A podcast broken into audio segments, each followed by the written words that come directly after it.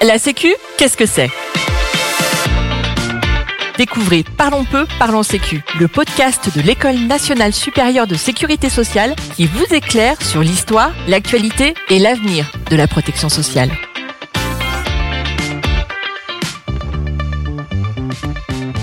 Dans cet épisode, nous recevons Gilles Nézosi, directeur d'un organisme de sécurité sociale, enseignant et conseiller scientifique de l'Institut des hautes études en protection sociale. Nous recevons également Benjamin Ferras, inspecteur à l'inspection générale des affaires sociales, enseignant et également conseiller scientifique de l'Institut des hautes études en protection sociale. Gilles Nézosi, Benjamin Ferras, bonjour. Bonjour. Bonjour, bonjour à tous. Aujourd'hui, nous allons nous interroger sur le rôle des organismes de sécurité sociale pour mieux en connaître et en comprendre leur rôle, leur mission et leur organisation. Ce qui nous amène à ma première question. On parle beaucoup des organismes de sécurité sociale en les assimilant seulement à l'assurance maladie. Est-ce le cas? Non, en fait, le champ de la sécurité sociale est beaucoup plus vaste que la seule assurance maladie. Lorsque l'on parle en fait de la sécurité sociale et des organismes, il faut avoir en tête que ce sont 300 organismes qui sont situés à la fois sur le territoire métropolitain, mais également dans les départements ultramarins. Ces 300 organismes couvrent l'intégralité des risques qui sont pris en charge par la sécurité sociale. Donc, si on analyse réseau par réseau, on a tout d'abord la retraite. Là, c'est le rôle des CARSAT, les caisses d'assurance retraite et de santé au travail. Il y en a 16 en France. Elles ont une implantation régionale. Deuxième domaine, la santé ou la maladie. C'est le rôle assumé par les caisses primaires d'assurance maladie. Elles sont 102 et ont une implantation dans chaque département. À côté encore, la couverture des charges de famille et les actions de prévention de la précarité euh, sont prises en charge par les caisses d'allocation familiale. On en dénombre 101 avec, là encore, une présence dans chaque département. Enfin, au niveau régional, on dénombre 16 unions de recouvrement des cotisations de sécurité sociale et d'allocation familiale, les URSAF. Elles ont une certaine notoriété, notamment vis-à-vis des employeurs. Elles ont pour mission de collecter les cotisations et contributions sociales, soit les plus de 530 milliards d'euros qui vont permettre de financer les prestations sociales.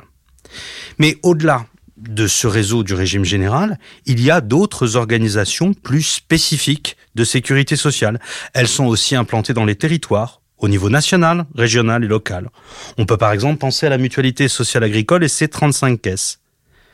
Enfin, toutes ces caisses locales s'inscrivent dans un réseau piloté par un organisme central, une caisse nationale.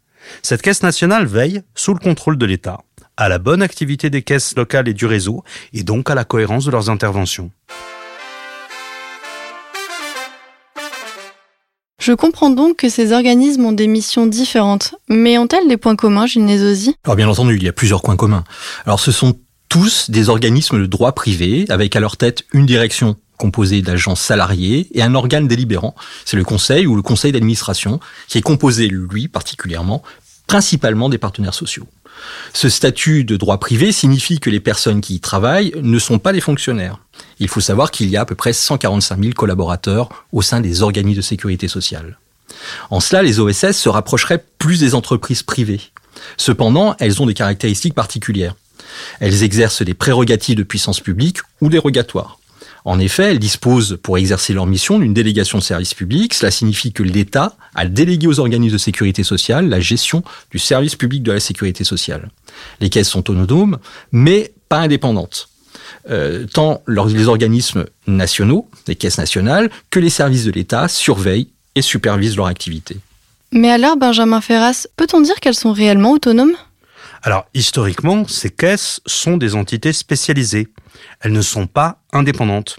Elles doivent assumer des missions clairement établies et ne peuvent en assumer d'autres. Les recettes qui leur sont allouées, par exemple, ne peuvent servir qu'à leurs dépenses de prestations et leurs dépenses internes. Les caisses sont donc autonomes, mais elles s'inscrivent dans un cadre strict et spécialisé. Les partenaires sociaux et les dirigeants des caisses ne disposent donc pas d'une totale indépendance. Ils agissent dans un cadre contraint. Ce cadre, il est fixé par le Code de la sécurité sociale. Par exemple, le montant des prestations ou le taux des cotisations sont fixés par décret et s'imposent à tous sur l'ensemble du territoire. De la même manière, les dispositions de la loi de financement votées chaque année s'imposent à tous. Enfin, les objectifs stratégiques les engagements de service et de prise en charge et les moyens qui sont donnés aux caisses sont très largement déterminés par un texte, négocié et signé entre, d'une part, les directeurs et conseils d'administration des caisses nationales, et d'autre part, l'État. On appelle ces textes des conventions d'objectifs et de gestion. Ce sont des feuilles de route signées pour une durée de 5 ans qui sont déclinées au niveau local par le biais de contrats pluriannuels de gestion. Voilà comment fonctionne le réseau de chaque branche et chaque organisme local. Gilles Nézosi, si l'on revient plus spécifiquement sur leur mission, est-ce que vous pouvez nous en dire un peu plus? Oui, alors il faut savoir que les organismes de sécurité sociale sont sans doute le principal acteur de la redistribution au niveau territorial. Ce sont chaque année plusieurs centaines de milliards d'euros qu'elles redistribuent, alors sous forme de prestations en espèces. C'est le cas par exemple avec le versement des pensions de retraite ou d'allocations familiales, mais également elles financent un grand nombre d'infrastructures, par exemple c'est le cas des crèches, c'est le cas aussi euh, des, centres sociaux. Donc au regard de l'ampleur de ces activités, ce sont des entreprises de main-d'œuvre, on l'a déjà vu, hein. mais pour mener à bien bah, ces missions, elles ont à peu près une organisation qui est commune. Donc on l'a vu, plusieurs milliards de prestations qui sont redistribuées chaque année, c'est-à-dire qu'elles s'entourent d'une direction la plupart du temps consacrée au versement de ces prestations euh, légales, mais il y a aussi des prestations d'action sociale, ce qu'on appelle dans le jargon de la sécurité sociale des prestations extra-légales. Il y a souvent également une direction qui est dédiée à cette activité. Autre dimension, hein, celle que l'on connaît quand on est allocataire, quand on est retraité quand on est assuré social, eh bien c'est une dimension de relation de service. Et c'est vrai que les organismes qui ont une implantation encore une fois territoriale ont souvent des guichets, soit dans les préfectures, mais également dans les grandes villes, hein, euh, voire même dans les villes un peu plus petites au sein des départements. Et elles ont des guichets, c'est-à-dire que les assurés ben, rencontrent directement euh, les agents de la sécurité sociale, mais elles répondent aussi euh, massivement au téléphone ou elles répondent par mail. Donc ce sont vraiment des entreprises de contact et de contact sur les territoires. Benjamin Ferras, pour terminer, ces organismes ont-ils un avenir selon vous? Alors, ils ont un avenir en ce que la, la territorialisation des politiques est indispensable. En fait, chaque caisse a pour mission d'adapter son action à son territoire. Il ne s'agit naturellement pas d'adapter les lois et règlements qui s'imposent à tous mais de permettre aux usagers, dans chaque territoire, d'accéder aux droits qui leur sont plus particulièrement destinés. Cette action territoriale, elle est centrale. On n'aide pas de la même manière les usagers de la Creuse, de la Guyane, de la Seine-Saint-Denis ou de la Corse. Là est le cœur de l'intervention et du savoir-faire des organismes. Ils sont en charge aussi de déployer des actions adaptées par des interventions ciblées, leur action sociale. Ils doivent développer des services attentionnés, et là encore adapté aux besoins. Certes, il est souvent question de réfléchir à l'organisation la plus pertinente, pour chaque réseau, entre caisses, pour chaque niveau territorial. Il y a déjà eu de nombreux changements. Il y en aura encore. Le service doit effectivement être adapté pour être le meilleur au meilleur coût.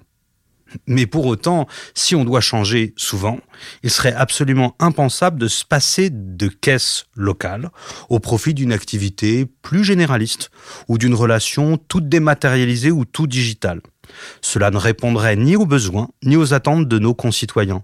Le besoin de contact et de proximité demeure, notamment pour les plus fragiles. Donc on peut changer, on peut faire évoluer les réseaux et les caisses, mais il est nécessaire de garder des entités dont le rôle est essentiel. En fait, elles ont une mission simple et extrêmement complexe. Faire que la promesse de sécurité sociale soit une réalité, en passant du droit formel, affirmé dans les textes, au droit réel, qui couvre et protège chacun.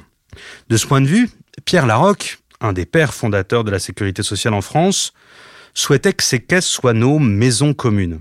Alors, nous avons encore du chemin euh, à, mener pour les considérer comme un, réellement un bien commun ou notre maison à tous. Reste que tous les Français sont très attachés à disposer de lieux de prise en charge efficaces et de proximité. Et c'est cela que font les caisses de sécurité sociale. Merci beaucoup pour cet éclairage. Merci. Merci.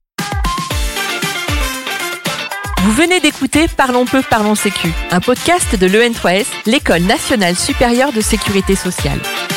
Retrouvez prochainement un nouvel épisode pour décrypter ensemble les enjeux de la protection sociale.